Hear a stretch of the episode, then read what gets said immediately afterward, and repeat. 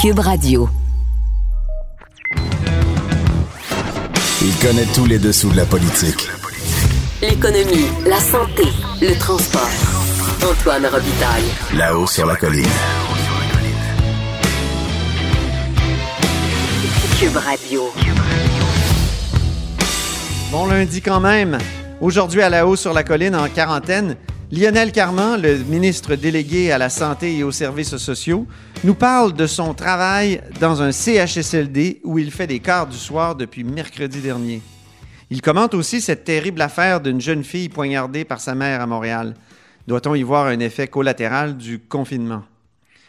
Et c'est lundi, alors c'est jour de constitution à la haut sur la colline. Notre chroniqueur et professeur de droit Patrick Taillon est avec nous. Il se penche sur cette décision du Conseil de la magistrature qui a décidé de ne pas étudier la plainte contre l'ancienne juge en chef de la Cour d'appel. Oui, oui, celle qui se serait montrée partiale dans une contestation de la loi sur la laïcité. Mais d'abord, mais d'abord, le compteur est avec nous, au bout du fil.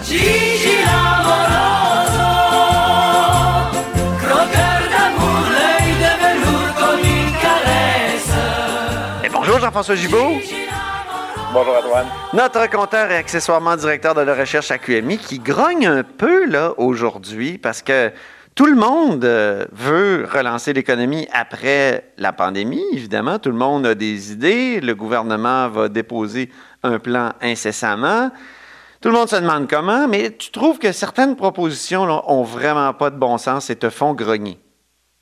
Ben oui, parce que le, le, le, il faut à un moment donné avoir des actions qui sont cohérentes et surtout, surtout des actions qui vont dans le bon sens. Euh, on s'inquiète actuellement pour euh, la survie de plusieurs entreprises, leur capacité de reprendre leur activité comme avant. Et euh, ben, je pense que la première chose à faire, comme le dit le bon vieux serment d'Hippocrate des médecins, la première des choses, c'est de ne pas nuire. Oui. Alors, sous cet angle-là, je pense que c'est comme un principe de base. Ben, on, peut regarder différents programmes et se poser des questions. Par exemple, le programme euh, fédéral qui consiste à rémunérer les étudiants euh, 1250 dollars par mois, euh, c'est sûr que euh, ça peut faire l'affaire d'un étudiant qui, sans aller travailler, va, recevoir un chèque. Mais du point de vue d'une entreprise qui va être à la recherche d'une main-d'œuvre, c'est complètement contre-productif. Euh, les agriculteurs, notamment, ont convaincu le gouvernement du Québec même de bonifier la rémunération des personnes qui acceptent de venir travailler au champ et de l'autre côté, le fédéral dit aux jeunes, ben, on va vous payer à rien faire si vous voulez rester à la maison. Alors là, il y a une incohérence qui, qui est flagrante. Ben oui. Fait flagrant. Bon. c'est ça que je disais. Dans, Parce dans que le, le fédéralisme, moi, moi j'en discutais la semaine passée avec Patrick Taillon, justement, notre chroniqueur constitutionnel. Et, et tu sais, le fédéralisme, ça peut être une belle idée de mettre en concurrence différents ordres de gouvernement qui essaient de, de, d'avoir des, objectifs clairs et, communs. Mais des fois, à force de mettre en concurrence, ben, ça fait des dédoublements et même des gestes contre-productifs qui, qui vont les uns contre les autres. Ouais, ben, C'est-à-dire que le gouvernement fédéral, visiblement, voulait agir vite, ce qui est une, une, intention tout à fait louable. Mais le problème, c'est que la façon qu'ils ont trouvé d'aller rapidement, c'est de mettre des critères très larges ou de ne pas mettre de critères du tout. Bon, c'est-à-dire de tout le monde y aura droit, comme ça, ça va aller vite, ça ne sera pas compliqué. Ouais. Le seul problème, c'est que oui, il y a des étudiants, par exemple, c'est vrai que si on est étudiant, qu'on a un appartement avec un bail de signé et qu'on comptait sur nos revenus d'été, par exemple, à travailler dans un restaurant, puis qu'on les a pas, c'est vrai que ça peut être un casse-tête pour un étudiant. Par contre, il y a plusieurs autres étudiants qui, à ce moment-là, ben, euh, s'il n'y a pas de, s'il y a pas d'année scolaire, ben, sont retournés chez leurs parents euh, avec très très peu de frais à assumer. Et dans ce contexte-là, ben, j'en sais euh, quelque chose. ben voilà. j'ai trois jeunes, j'ai trois jeunes adultes, moi. Que voilà. Fait que c'est pas, c'est pas une réalité qui est uniforme, mais le programme, lui, est uniforme. Et donc, pour certains cas où vraiment il y avait un besoin qui, qui, euh, qui était très, euh, qui, qui, auquel on devait répondre, il y a plusieurs cas, dans le fond, où on fait une petite fleur, une petite faveur, mais que ça va avoir des effets pervers. Autre idée. Ça va coûter cher. Oui, puis évidemment, ben là, au niveau du fédéral, on a arrêté de compter parce que les autres non plus comptent pas. Euh, mais oui, on, est, on est encore, je pense, on, approche tranquillement, pas vite, le 150 milliards de mesures du côté du fédéral. Puis là, je parle pas juste des reports, je parle de ce que ça coûte en argent sonnant. Euh, bon, donc c'est ça, on est à déjà des niveaux stratosphériques. L'autre tendance, je pense que euh, je veux un peu dénoncer, c'est les partis d'opposition. Là, bon, tranquillement, pas vite, on se rend compte qu'on peut recommencer à critiquer le gouvernement. longtemps, bon, personne avait un peu l'humeur à la critique. Euh, surtout pas la population qui était inquiète. Là, maintenant, quand on parle de réouverture, ben là, l'opposition flaire un peu le sang enfin, puis ils veulent s'inscrire dans le débat. Le problème, c'est qu'il ne faut pas que les intérêts partisans prennent le dessus. Et là, euh, je donne l'exemple, par exemple, de Québec solidaire, où à chaque jour, euh, on fait du, racolage de clientèle. C'est-à-dire, à chaque jour, on fait une intervention pour dire, vous, là, on vous donnerait la lune si on était au gouvernement. Vous, on vous donnerait la lune également. Puis on la promet à tout le monde, et euh, je ne suis pas sûr que c'est responsable. Exemple, on dit, dans notre plan de relance de l'économie, on pense que c'est le temps d'imposer le salaire minimum à 15 partout, mur à mur. Moi, je ne suis pas sûr que pour tous les restaurants qui sont en difficulté, qu'on leur rend service en disant, ben, on augmente le salaire minimum du jour au lendemain, alors que vous ne savez même pas si vous allez pouvoir ouvrir une table sur deux, une table sur trois. Est-ce qu'en augmentant leur coût fixe, en augmentant le salaire minimum à 15 est-ce qu'on nuit à l'économie ou si on aide l'économie? C'est assez clair qu'on nuit à l'économie? Donc, ici, l'intérêt, ce n'est pas la réflexion économique qui a primé, c'est la réflexion politique. Puis ça, je ah pense que c'est un, piège dans lequel euh, ils sont tombés. C'est un, réflexe de l'époque où on était en pénurie de main-d'œuvre. Oui, exactement. Mais Québec solidaire est allé encore plus loin jusqu'en disant, dans le fond, qu'il demandait une prestation d'urgence pour les assistés sociaux qui sont frappés par la crise sanitaire et économique. Ben, je veux dire, euh, ça ne prend pas la tête à Papineau pour comprendre que dans le cas des, des, quelqu'un qui était sur l'aide sociale, bien évidemment, il n'a pas perdu sa job, puis il n'a pas perdu son chèque non plus. Ça. Alors là, de, de venir dire que ça prend une prestation d'urgence pour les assistés sociaux, ben, encore une fois, est-ce qu'on est en train d'essayer de se faire des points politiques ou on est en train d'essayer de régler des problèmes réels? Je pose la question, mais je pense que dans les prochaines semaines, j'espère que tous les partis politiques vont se concentrer un peu sur des solutions qui sont réalistes et qui répondent aux problèmes économiques et non pas essayer de faire euh, tout simplement des calculs politiques. Comment il euh, justifie cette euh, proposition-là, Jean-François? Bien, essentiellement en, disant qu'il y a certains coûts qui ont peut-être augmenté, comme les coûts, euh, les coûts d'épicerie, dans le fond, d'alimentation, euh, qu'il y aurait eu des pressions à la hausse euh, au niveau du prix de certains produits. bien sûr, bon, il y, a des phénomènes, évidemment, qui sont très passagers là-dedans, mais il n'y a pas de changement de fond pendant la crise. Au contraire, quand tout le monde est confiné, on, a tendance à moins dépenser un peu. La, plupart des gens que j'ai consultés me disent, ben, la seule chose qui va bien, c'est mon compte de banque parce que je ne fais plus rien. Euh, je pense que c'est vrai, c'est vrai pour tout le monde, c'est vrai aussi pour euh, les, assistés sociaux qui sont, confinés à, la, maison. Donc, est-ce qu'il y a une hausse de coûts ici euh, qui amène à un, chèque plus gros? Je ne pense pas.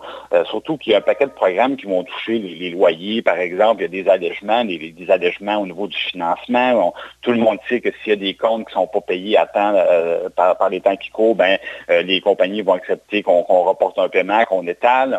tout le monde est un peu dans le même état d'esprit. Donc, je ne pense pas qu'il y avait un vrai besoin ici autrement que de vouloir des votes. En terminant, on y va avec une primeur du compteur. La Saskatchewan nous inspire, Jean-François, c'est ce que tu as appris? Ben, euh, oui, euh, demain, donc aujourd'hui, on le sait, le gouvernement annonce son plan de réouverture des écoles, des services de garde. Demain, ça sera le tour, dans le fond, de la réouverture économique, justement. Euh, ce qu'on va, ce qu'on va apprendre, c'est que le gouvernement s'est inspiré de la première province à avoir vraiment déposé un plan complet de réouverture, et c'est la Saskatchewan. Ils ont fait ça il y a quelques jours seulement, un plan en cinq phases. Alors, de leur côté, la première, la première étape, donc la première phase, c'est la réouverture, par exemple, de certains services médicaux. Là, pensez ici ben, aux dentistes, à l'optométriste, euh, à ceux qui font euh, des, thérapies à la suite d'une blessure, par exemple. Ça, c'est des services qui vont euh, reprendre en premier. Il va y avoir une réouverture au niveau des pêches et des grands espaces, par exemple les, terrains de golf. Donc, on sait que sur un terrain de golf, c'est assez facile quand même de garder la distance sécuritaire, sauf peut-être dans la voiturette, là. mais hmm. sinon, il n'y a pas de problème. Même à il y a tellement d'herbicides, il y a tellement d'herbicides, Jean-François, qu'il n'y a pas un maudit virus qui peut survivre là. c'est peut-être ça aussi. Euh, même chose pour les, euh, les, terrains de camping et les parcs. Donc, à l'extérieur, on pense que c'est beaucoup plus facile de respecter les distances sécuritaires. Deuxième phase qui va s'en venir à partir du 19 mai. Là, c'est tous les commerces de détail, les magasins de vêtements, de souliers, les fleuristes, ainsi de suite, qui vont commencer à réouvrir. Du côté du, Québec, on me dit, nous, on va peut-être faire une distinction pour les commerces qui ont un accès direct à l'extérieur. Donc, si par exemple, vous avez un commerce dans un centre d'achat, ben, lui, probablement, qu'il va attendre un peu plus longtemps. Si un commerce qui ne porte directement à l'extérieur, ben, lui, il va pouvoir ouvrir plus tôt. Et s'il y a deux portes, ben, la porte côté centre d'achat va devoir demeurer fermée. Donc, il va y avoir des petits ajustements qui vont être faits. Oh, ça va être bon pour les commerces de quartier, puis mauvais pour Ivanhoe Cambridge. C'est ça, exactement. Euh, euh, toujours les, services, bon, euh, je suis peut-être pas le seul, Antoine, moi j'ai hâte d'aller me faire couper les cheveux, là. Ben, ben, eux, ça va être dans la deuxième phase, justement. Les, fait comme moi, Jean-François, j'ai tout fait raser par ma blonde. Ouais, ben, j'ai essayé aussi. On a pris mon clipper, puis ah ouais. J'ai fait, j'ai, fait la même chose, mais donc, donc c'était, une mesure temporaire pendant que personne, pendant que personne peut nous voir. Donc, troisième, euh, troisième phase, ben là, les services conseils, par exemple, euh, tout ce qui euh, et les, services personnels. Donc, si vous voulez aller chez au niveau des cosmétiques, aller voir l'esthéticienne, aller voir donc des, services personnels qu'on appelle, ça va être ouvert dans une troisième phase et il va y avoir finalement les restaurants, les gyms. Et là, donc, on se rend compte que la troisième phase, il y a déjà beaucoup plus de risques qui est pris. Les bars, par exemple, et euh, finalement, euh, dans la quatrième phase, ben là, on, est dans toute la rouverture des services publics. Euh, et finalement, la cinquième phase, c'est la levée complète des restrictions qui restaient. Donc, et puis on parle évidemment de permettre les rassemblements de, plus de 30 personnes avant de permettre les rassemblements tout court dans la dernière phase. Puis je parle par exemple aux spectacles, aux événements sportifs, comme aller voir les, Canadiens au Centre ben, ça va être long là, avant qu'on aille aux Canadiens ça va être dans une, dans une dernière phase. Et d'ailleurs, il n'y a pas de date sur cette phase-là. Donc, ça vous donne une idée un peu euh, du plan, euh, de quoi pourrait avoir l'air le plan du Québec présenté demain. Parce que c'est ça l'inspiration, c'est le plan de la Saskatchewan, donc en cinq phases. On nous dit que pour le moment, du côté de Québec, il y aurait six phases et ça va donc être présenté demain. Les discussions sont toujours en cours hein, avec la, santé publique. Là, il n'y a pas à dire. Hein. L'annonce est dans quelques heures et le plan n'est toujours pas approuvé par l'équipe de M. Arruda. Donc, je pense oh. que ça va, ça va se coucher tard à soir, mais euh, on tient à présenter rapidement un peu des, perspectives aux Québécois parce qu'on sent du côté du gouvernement qu'il y, a une impatience. C'est définitivement une ben impatience. Il faisait beau en fin de semaine, les gens sont allés dehors et euh, je pense que c'était très facile d'observer un, l'augmentation du nombre de voitures, ça, ça ment pas. Et deuxièmement, là, moi, j'en ai vu beaucoup des gens, là, les, voisins, il y avait plus de deux mètres. Là, hein. les, gens se réunissaient sur le bord de la rue pour jaser. Puis euh, au début, c'était trois mètres. Après cinq minutes, c'était deux mètres. Puis finalement, ben, 15 minutes après, ben, on était en train de, faire des chin-chin avec nos bières. Ça, c'est dangereux un peu pour relancer l'incendie de la contamination.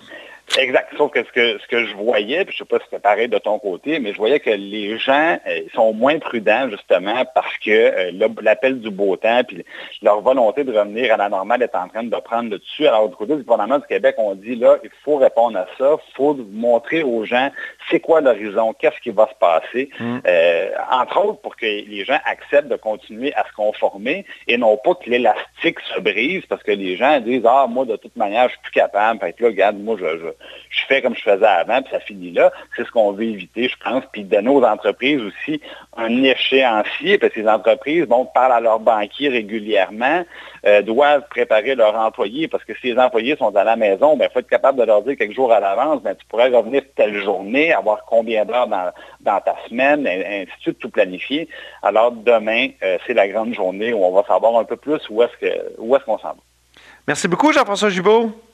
Merci, Antoine. Merci pour cette primeur, en, fait, je dois le souligner. Notre compteur est accessoirement directeur de la recherche à QMI. Vous êtes à l'écoute de là-haut sur la colline.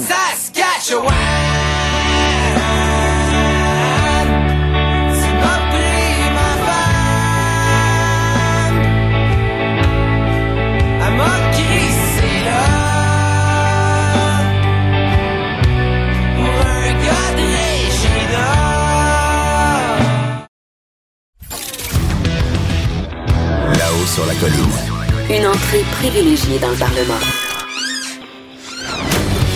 Cube Radio. Au bout du fil, il y a Lionel Carman, ministre délégué à la Santé et aux services sociaux. Bonjour. Bonjour, M. Robitaille.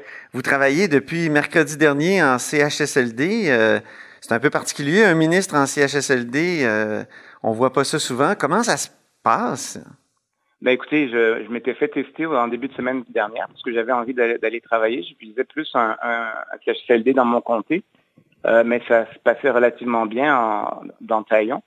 Euh, et puis mardi, euh, je ne sais pas si vous vous souvenez, mais il y a eu un, cri du cœur dans, dans l'ouest de l'île où il y avait un CHSLD où il n'y avait ni infirmière ni infirmière auxiliaire. Ah oui. alors j'ai contacté la, la, PDG de, de l'ouest de l'île pour offrir mes services.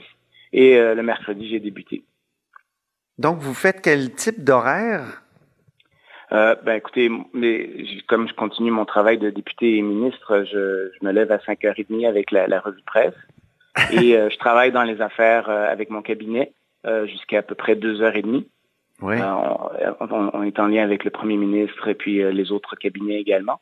Et à 2h30, je quitte pour le CHSLD où je fais le chiffre de soir là, de 3 à 10. Puis votre travail consiste en quoi exactement? Oui, euh, ce qu'on alors moi, je fais un, travail un peu hybride. Quand j'arrive, moi, je m'occupe du sixième étage, là-bas où je suis.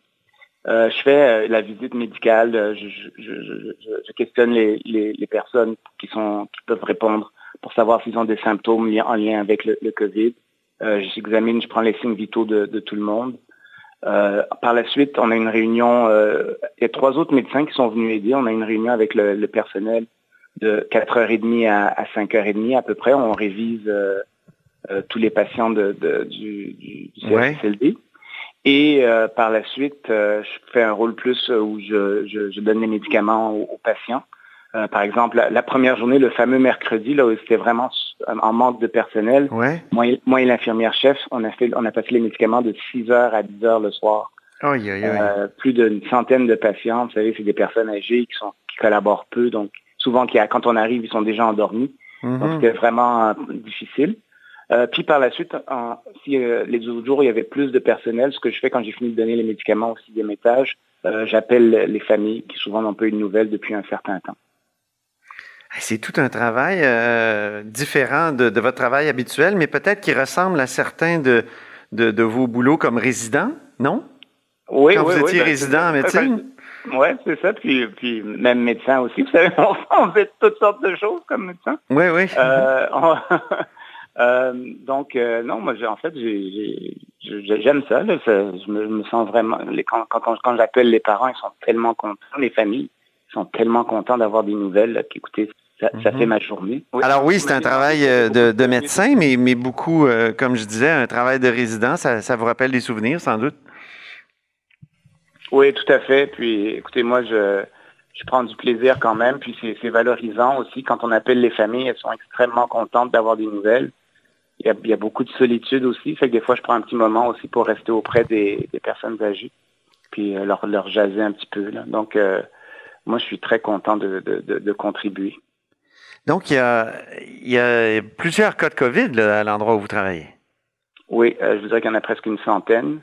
Euh, évidemment, il y en a qui sont très malades, il y en a qui sont moins malades cependant. Est-ce que, ça vous, est-ce que vous craignez? Êtes-vous bien protégé? Avez-vous tout le matériel de protection nécessaire? Ah oui, ben moi je travaille avec un, masque de procédure, un masque chirurgical, pas un N95, mais par exemple j'ai une, j'ai une visière par-dessus ah me protège tout à fait puis blues et puis le changement de gants à chaque patient. Donc, euh, moi, j'ai, euh, on est bien protégé. Et est-ce que la situation est aussi tragique euh, qu'on le décrit parfois? Là, on a entendu Enrico Ciccone, un, de vos... Un, de, des élus qui, est allé et qui, vraiment était outré de, de, ce qui se passait dans les CHSLD. Est-ce que c'est aussi grave que ce qu'on le dit? Monsieur Houtin, moi je suis moi je suis allé en, Haïti après le tremblement de terre. Oui. Donc donc j'ai il faut, faut, relativiser les choses, mais quand même, je pense que ce qu'on voit en CSSLD, c'est quand même très sévère. Puis ce qui arrive, c'est que c'est devenu un hôpital. Tu sais, ça fonctionne comme un hôpital. Ah oui. Donc, les, donc ils n'ont pas les ressources, ils n'ont pas les gens habitués pour faire ce genre de travail-là. Mm-hmm. Donc effectivement, euh, pour quelqu'un qui n'a pas l'habitude de, ce, genre de milieu, c'est vraiment c'est émouvant de voir ces, gens qui ont besoin d'aide et qui souvent doivent attendre pour recevoir de l'aide. Donc, le plus de personnes peuvent venir aider, j'encourage tout le monde à venir contribuer à la cause. Oui. Est-ce qu'il aurait fallu y penser au début de, de, la pandémie, au début de la crise, euh, que ce seraient des milieux vraiment touchés euh, durement par, euh, par la crise? Est-ce qu'on n'aurait pas dû faire plus pour empêcher, par exemple, les, employés de se déplacer d'un endroit à l'autre et de contaminer les, les résidents? Mais je pense que le message du Premier ministre avait été clair au début qu'il fallait protéger nos aînés. Mais malheureusement, comme vous dites, il y avait le problème des équipes volantes. Euh, qui, est passé un peu sous le radar. Même chose aussi au début, il faut se rappeler qu'il y a beaucoup de personnes qui sont allées euh, visiter ou qui sortaient malgré les, recommandations. Donc je pense qu'il aurait fallu être plus strict. C'est un petit peu l'approche que nous on a pris dans d'autres euh, dans d'autres milieux. Mm-hmm. Mais c'est toujours facile de le dire par après, j'imagine. oui, tout à fait. Sur le coup on, ne se serait jamais attendu à, ce que, ce que l'on voit actuellement. Mm-hmm. On dit que les personnes âgées ont une charge virale plus grande que, que les plus jeunes. Est-ce que c'est c'est vérifié médicalement? Ben, il y a une publication là-dessus euh, qui dit que la, charge virale des personnes âgées, surtout dans ceux qui sont symptomatiques, fortement symptomatiques, est très, très élevée. Donc, c'est pour ça qu'il faut faire attention euh, chez, chez, ces patients-là. Euh, puis c'est d'où toute l'importance d'être bien protégé. Mais je crois que maintenant, les, équipements de protection ne sont plus un problème. Il faut s'assurer que dans chaque CHSLD, dans chaque résidence pour personnes âgées, tout le monde qui travaille auprès de, ces patients-là puisse avoir l'équipement requis. Ça, c'est un message qui est très clair qu'on redonne à chaque jour. Il y a une de vos euh, électrices, une de vos commettantes euh, qui vous a écrit, Amélie Brodeur, euh, c'est sorti dans le Devoir il y a quelques jours.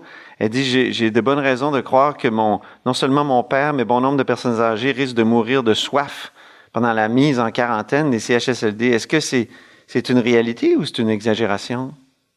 Ben écoutez, actuellement, là, là où je suis, effectivement, c'est une des, difficultés qu'on a, c'est bien hydrater tout le monde. Ah parce qu'il y a tellement de gens qui sont malades. Donc, euh, effectivement, c'était, c'était c'est une problématique. Et c'est pour ça qu'on a besoin du plus de personnel possible pour venir nous aider. Donc, euh, mettons que je suis en, en congé forcé, euh, je, je, je, je, dois, ça serait une bonne idée d'aller aider dans, dans, les CHSLD de la grande région de Montréal. Alors, ah, moi, je pense que c'est une bonne idée pour, pour tout le monde de, de venir donner un coup de main, qui est, qui est capable. Euh, il faut évidemment s'assurer de, bien se, protéger, de bien écouter les consignes. Mais il y a une formation qui est disponible, euh, soit sur place, soit en ligne, euh, pour montrer l'utilisation des équipements de protection. Donc, j'encourage tout le monde, tout le monde qui peut venir aider, de venir le faire. L'appel est lancé. vous avez déjà réagi sur Twitter sur un autre sujet, ces deux petites filles qui ont été poignardées. Ce, drame, évidemment, est infiniment bouleversant. Euh, pensez-vous que c'est un dommage collatéral de, la période de confinement? Est-ce que c'est assez démontré qu'il y, a plus de, justement de, maltraitance envers les enfants quand euh, il y a confinement? Ouais, j'ai été bouleversé par euh, ce drame en fin de semaine, puis la famille, le, papa surtout. je, lui envoie mes, sympathies pour, pour cet épisode qui est arrivé. écoutez, euh, c'est sûr qu'avec le confinement, quand ça s'est prolongé plus que deux semaines, on a eu vraiment une inquiétude à propos de la, sécurité de nos enfants. On a travaillé très fort avec la protection de la jeunesse pour resserrer le, filet social. Puis je remercie les professeurs qui nous ont aidés, les éducateurs qui nous ont aidés à faire des appels, les organismes communautaires, familles, centres de pédiatrie sociale. Tout ce monde-là s'est mis à travailler ensemble pour s'assurer que, des incidents comme, comme ça n'arrivent pas. Maintenant, je n'ai pas toute l'histoire de ce cas individuel-là, donc c'est dur de commenter, mais, c'est sûr que c'est une, inquiétude réelle. je pense que c'est un petit peu pour ça qu'on parle du, besoin de pour que, nos jeunes doivent retourner à l'école le plus rapidement possible. oui, c'est une des raisons du déconfinement d'ailleurs, hein, c'est ça. Oui, je pense que la santé mentale puis le, développement de nos jeunes, c'est important surtout ceux qui ont des problèmes, nos, personnes avec des handicaps, en situation de handicap, qui perdent des acquis en demeurant chez eux euh, sans la stimulation de nos professionnels. Donc pour moi, c'est quelque chose de prioritaire de, leur faciliter le retour à l'école. Toujours, en, toujours en respectant la, la santé publique, cependant. Oui, c'est ça, c'est ça. Donc, ça va être annoncé cet après-midi, le retour à l'école primaire. Donc, c'est une bonne chose, euh, selon vous, de, fonctionner comme ça par le primaire d'abord. Mais pourquoi pas le secondaire aussi? Ben, écoutez, c'est plus simple pour le secondaire de, se, garder, de se garder seul. Euh, mm-hmm. ils ont moins besoin de surveillance. Euh, je pense que c'est plus facile pour eux aussi de faire leur, leur apprentissage de façon autonome. Et, l'autre chose aussi, c'est que nous, on va avoir besoin d'espace avec les règles de santé publique. Ah oui, c'est ça. Je ne pense pas que ça va être juste dans les écoles primaires. Je pense qu'on va utiliser les écoles secondaires pour faire des, pour accueillir des, jeunes enfants, euh, parce que il va y avoir toute une, toute une problématique de logistique à laquelle il va falloir s'adapter. Eh Donc nous, on, va devoir utiliser des locaux dans des écoles secondaires pour accueillir des plus jeunes. Exact. Euh, dites-moi, en terminant en février, ça nous paraît bien loin maintenant, vous participiez à un forum sur le temps écran, l'accoutumance malsaine au bidule électronique. Ça nous fait rire un peu aujourd'hui. Il s'agissait de contrer la, dépendance donc euh, aux écrans de nos jeunes, mais avec le confinement, ça a été une orgie d'écrans, justement. Euh, est-ce que vous craignez une explosion du phénomène de dépendance? Ben, écoutez, je pense qu'il va falloir être euh, revenir à, la, normale le plus rapidement possible. Je pense que c'est aussi une des bonnes choses. je pense que surtout, il va falloir regarder pour les pour les jeunes, pour les ceux qui sont les moins de 12 ans où il va falloir euh, vraiment voir l'impact que ça a eu sur, sur, leur, euh, sur, leur, sur leur développement. Et d'ailleurs, l'Association des pédiatres du Québec parlait de ça en fin de semaine. Ils étaient inquiets un petit peu pour l'impact sur la santé mentale euh, de, de, tout ce, ce, temps d'écran exagéré. Mais évidemment, je dois vous dire que ça a été un outil quand même utile dans, dans le cadre de la, pendant le temps de la pandémie. Il ne faut pas, faut pas le nier. Mmh. Mais encore une fois, il faut trouver un... C'est cet équilibre qu'il va falloir que, que la société québécoise trouve puis qu'on va continuer à chercher euh, dès qu'on puisse euh, reprendre nos travaux à l'Assemblée mhm. nationale. Ça peut être une, une autre raison qui milite pour une rouverture au moins partielle des écoles? Ah, absolument, absolument. Bien. Moi, je pense qu'il faut, faut, faut, faut, faut qu'ils reprennent, recommencent à apprendre, recommencent à socialiser. Euh, c'est comme ça que les jeunes se développent d'abord et avant tout. C'est ça. Bien, Lionel Carman, merci infiniment pour cet entretien, puis bonne chance dans votre travail dans le CHSLD euh, dans, l'ouest de l'île, hein, je crois. Oui, c'est ça. On veut pas le dire, on veut pas dire précisément lequel, mais on sait à peu près où il est. D'accord, merci beaucoup. Merci beaucoup. Lionel Carman est ministre délégué à la santé et aux services sociaux. Vous êtes à l'écoute de là-haut sur la colline. Antoine Robitaille. Le philosophe de la politique. Là-haut sur la colline. Cube Radio. On s'érotise une question constitutionnelle à la fois. La traduction constitutionnelle. La question constitutionnelle. Bonjour Patrick Taillon. Bonjour Antoine. Euh, prof de droit à l'Université Laval et euh, notre chroniqueur constitutionnel surtout. Trois sujets aujourd'hui. Patrick, euh, il y a un lien entre les trois, tu nous l'expliqueras, mais commençons par une affaire assez controversée. C'est cette plainte de l'historien et candidat à la direction du Parti québécois, Frédéric Bastien, au Conseil de la magistrature contre celle qui était la juge en chef de la Cour d'appel donc euh, jusqu'à très récemment. Et cette plainte a été déposée parce que Frédéric Bastien estimait que face à la loi 21, donc à la loi sur la laïcité, la juge en question était partiale. Oui, et c'est fascinant parce qu'on on saura jamais finalement ce que le Conseil de la magistrature pense ou aurait pensé euh, du fond de l'affaire parce que euh, la plainte est rejetée sur, la base que c'est plus le temps d'y répondre. C'est-à-dire que euh, fin avril 2020, on apprend que le juge Glenn Joyal, vice-président du Conseil canadien de la magistrature, nous dit, ben écoutez, elle a pris sa retraite le 8 avril. Donc, quand même qu'on lui jetterait un blâme, machin, elle n'est plus juge. Et, ah la séquence là dans, ce dossier est quand même assez fascinante parce qu'on se rappelle, en 1er août, conférence préparatoire, la juge Duval-Essler arrive et dit au parti, euh, il y a un argument que vous n'avez jamais plaidé, vous devriez le plaider. Puis plus tard dans son... Donc ça, c'est une conférence préparatoire, c'est avant un procès, hein, c'est ça? Exactement. Puis on rencontre le juge, puis on discute. Puis là, la juge, elle propose un argument qui n'était pas dans les factums, donc dans les, dans les documents de préparation. Elle le dit elle-même dans son jugement. Elle dit euh, l'interaction entre l'article 28 de la charte et la clause non-obstant, ça n'a jamais encore été étudié. Mais c'est pas grave. Elle, dit au parti, je veux vous entendre là-dessus. Et puis le 24 septembre, ça on en a très très peu parlé, mais le 24 septembre, la juge se rend à l'association Lord Reading à une conférence qui est donnée par le doyen Robert Leakey. Et de quoi on parle cette journée-là, à cette conférence-là?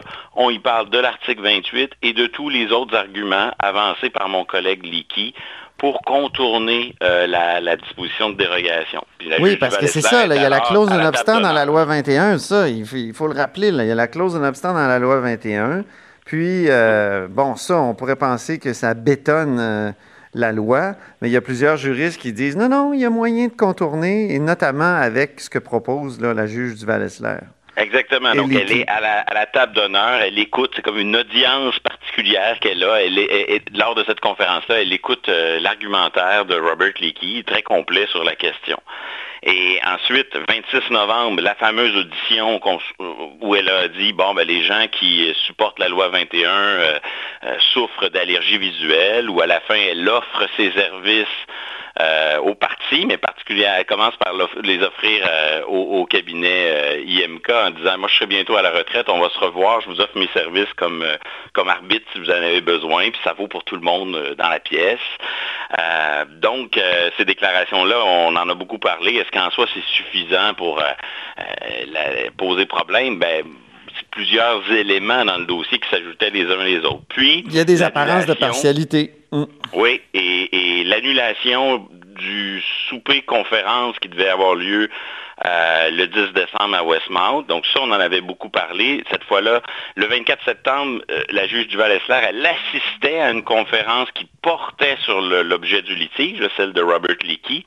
Le, 10 décembre, elle devait prononcer la, euh, prendre la parole dans un événement organisé par Lord Reading. Mais entre les deux, il s'était passé quelque chose.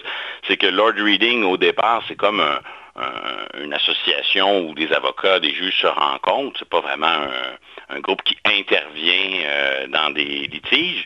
Mais durant le mois de novembre, le Lord Reading a décidé de devenir partie, d'intervenir dans une des contestations de la loi 21. Bon. Alors ça, comme l'événement était à venir, la juge en chef avait annulé sa, sa, sa participation. Et bon, la conférence devait avoir lieu le 10 décembre, et dans un effort de rapidité, euh, la Cour d'appel a rendu sa décision le 12 décembre, où euh, les trois juges étaient divisés, ils avaient des motifs totalement différents, mais au final, la juge du val elle, voulait suspendre la loi 21 pour les arguments qu'elle avait elle-même suggérés au parti. Et finalement, le juge Mainville lui disait qu'il ne fallait pas aller dans cette direction et un peu entre les deux, euh, le cœur brisé, la juge Bélanger finissait par se ranger du côté du juge Mainville. Depuis, qu'est-ce qui s'est passé dans le dossier de la loi 21? Quand même beaucoup de choses. Oui, la juge Duval-Essler a, pris sa retraite au mois d'avril. Le 9 avril, la Cour suprême a, refusé d'entendre l'appel sur l'affaire du val si vous voulez, sur la question de la suspension. Oui, c'est vrai. Et donc ben là, euh, on, se retrouve avec euh, une audition en première instance sur le fond. Parce que c'est très important, les gens doivent comprendre que depuis le début, on ne parle que de la question de faudrait-il suspendre la loi en, attendant.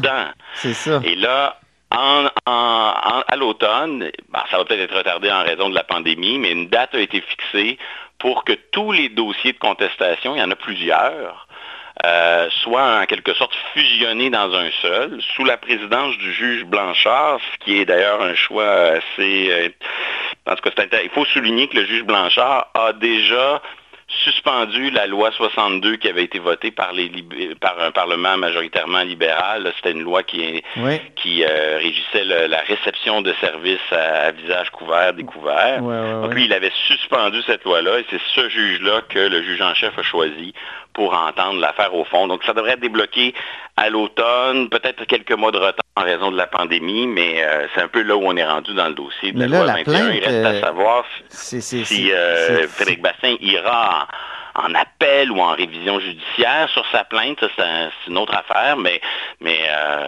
sur, le fond, on devrait avoir des. La prochaine saison devrait être décisive pour la loi. Est déjà arrivé que le Conseil de la magistrature blâme un juge qui est parti à la retraite? Ben, euh, il faudrait que je, fouille davantage. C'est certain que dans bien des cas, l'esprit de, la déontologie des juges, si mettons un juge commet une faute grave, il se retrouve en présence du crime organisé ou je ne sais quoi, normalement, ce sont des personnes honorables qui démissionnent volontairement. Et là, le processus de plainte auprès du Conseil de la magistrature, ben, il y a une plainte, on l'étudie, mais si le juge a comme admis sa faute en démissionnant, ça va de soi qu'on va dire, bon, ben, il a démissionné, la plainte a perdu son objet. Donc, des exemples de ce type, il y en a souvent parce que généralement, quand les, juges font une faute euh, professionnelle ou déontologique grave, ils vont volontairement, de leur propre chef, se retirer. Euh, maintenant, ce n'est pas le cas de figure qu'on a devant nous ici. C'est simplement une, retraite qui était annoncée et, il faut se demander c'est quoi le rôle du Conseil de la magistrature? Je pense que son rôle premier, c'est de préserver la confiance du public dans le système de justice. En rejetant la plainte de, M. Bastien sur des questions purement euh, circonstancielles, temporelles, procédurales, ben là, euh, ceux, qui pensent que euh, tout ça était critiquable, puis que la juge du Val-Esler se trouve en quelque sorte protégée par le Conseil de la magistrature, n'auront pas plus confiance dans le système de justice. Et, ceux, peu nombreux quand même, mais qui disaient qu'il n'y a rien là, ce que la juge du Val-Esler a fait, euh, c'est pas vraiment important, ben, n'auront jamais l'occasion de, voir leur argumentation triompher. Donc, derrière cette espèce de, fuite en avant du Conseil de la magistrature, je pense qu'il y a y a une prudence, c'est sûr, mais il y a quelque chose qui ne va pas améliorer. Le cynisme à l'endroit du pouvoir judiciaire n'a pas diminué euh, dans les dernières heures avec cette décision-là. Au contraire, surtout dans les milieux euh, plus nationalistes qui supportent la loi 21, c'est pas ça qui va leur donner confiance dans le processus. Deuxième sujet de cette chronique qui porte sur le temps et le droit, c'est la contestation des décrets de confinement et c'est cette fameuse requête de, l'avocat Jean-Félix Racicot, qui a fait un peu parler d'elle la semaine passée. Euh, lui, il voudrait euh, déconfiner euh, carrément. Il pose plusieurs questions à l'égard, il soulève plusieurs questions à l'égard des décrets que le gouvernement a pris pour confiner la population. Un drôle de moment hein, pour contester euh, les mesures euh, actuelles. Euh, on a beaucoup parlé des aspects qui me semblent un peu secondaires de sa demande, le fait qu'il plaide du droit naturel, donc des espèces de règles qui viendraient de la nature, l'utilisation de l'habeas corpus, une vieille institution britannique, mais il y a des arguments plus techniques dans sa requête. grosso modo, à quel moment le Parlement, à quel moment l'Assemblée nationale doit intervenir dans un processus d'urgence? Euh, la loi dit c'est 10 jours renouvelables pour l'exécutif en matière de, déclaration d'urgence. Et elle dit que l'Assemblée peut, elle, faire des, déclarations d'urgence de 30 jours. Est-ce que ça veut donc dire qu'au bout d'un certain temps, à l'Assemblée de faire des, déclarations d'urgence plus longues ou on a toujours le choix entre la voie euh, gouvernementale exécutive et la voie euh, Assemblée nationale? Euh, la loi fédérale est plus claire là-dessus. La loi fédérale, elle oblige une confirmation de l'état d'urgence par le Parlement au bout d'un certain nombre de jours. La loi québécoise, elle, elle utilise la formule ou qui est plus ambiguë. Ça donne l'impression que les deux chemins sont possibles. Et quand les deux chemins sont possibles, ça veut dire que le juge qui tranche ça à la fin, ben, il y a un il y a un peu de discrétion, il y a, une marge de manœuvre. Et bon, ça c'est un argument quand même euh, qui mérite une certaine considération. Un autre euh, qui est avancé par ma collègue Martine Valois, c'est que dans les décrets qui sont votés par le gouvernement Legault depuis euh, un bon moment, sont des décrets pour des périodes d'urgence de 10 jours qui sont renouvelés.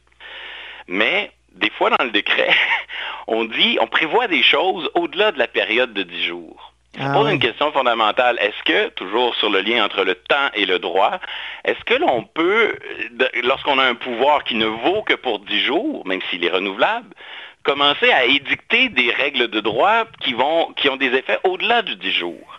Parce qu'il ne faut jamais oublier que le gouvernement exerce des pouvoirs importants, en temps normal comme en situation d'urgence, mais ces pouvoirs, il les tire d'une loi il ne peut pas aller au-delà de ce que la loi prévoit.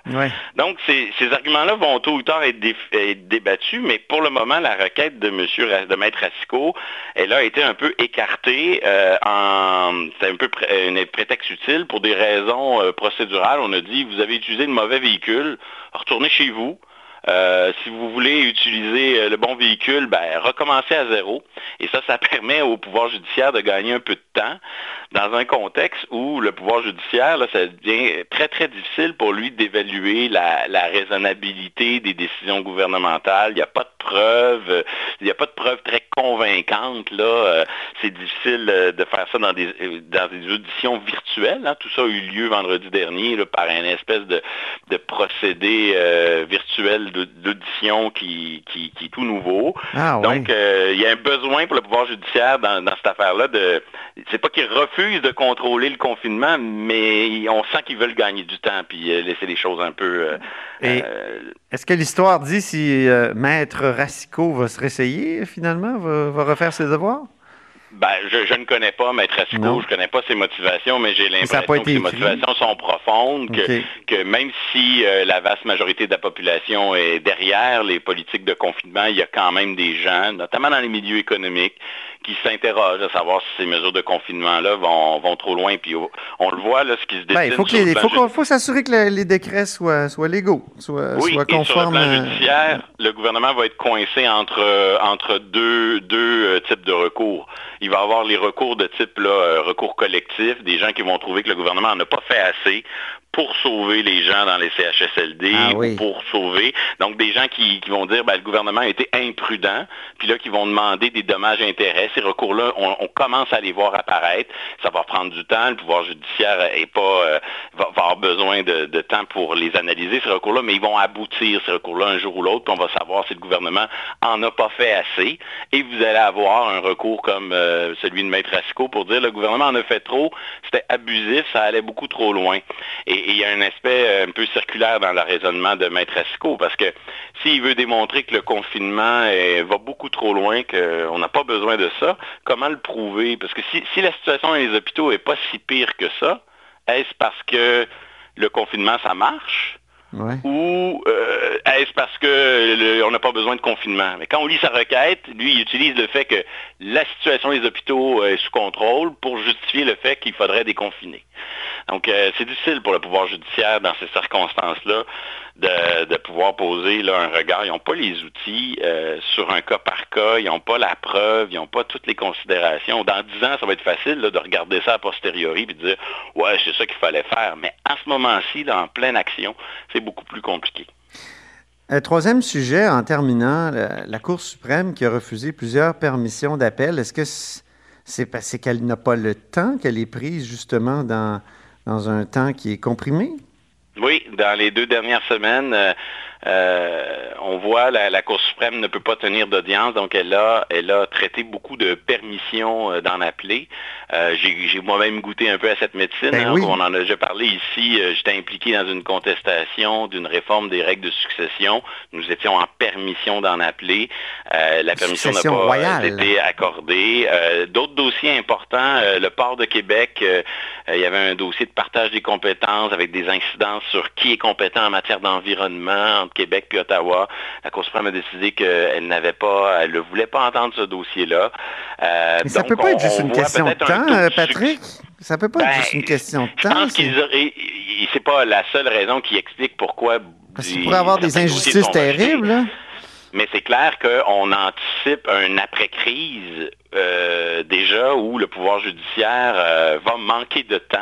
Et c'est certain que le, taux de refus peut être un peu plus élevé qu'à l'habitude peut peut-être s'expliquer par euh, justement le, besoin d'anticiper l'horaire de la Cour une fois que le déconfinement partiel commencera.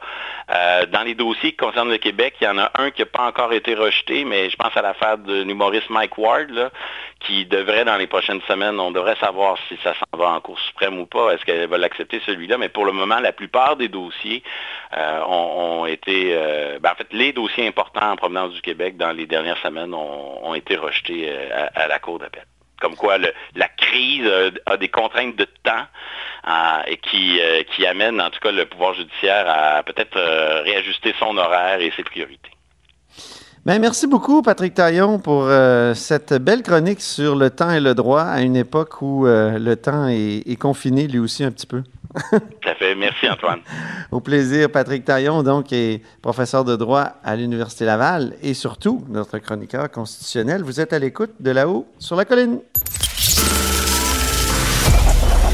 Cette émission est maintenant disponible en podcast. Rendez-vous dans la section balado de l'application ou du site cube.radio pour une écoute sur mesure en tout temps. Cube Radio, autrement dit. Et maintenant, autrement écouté.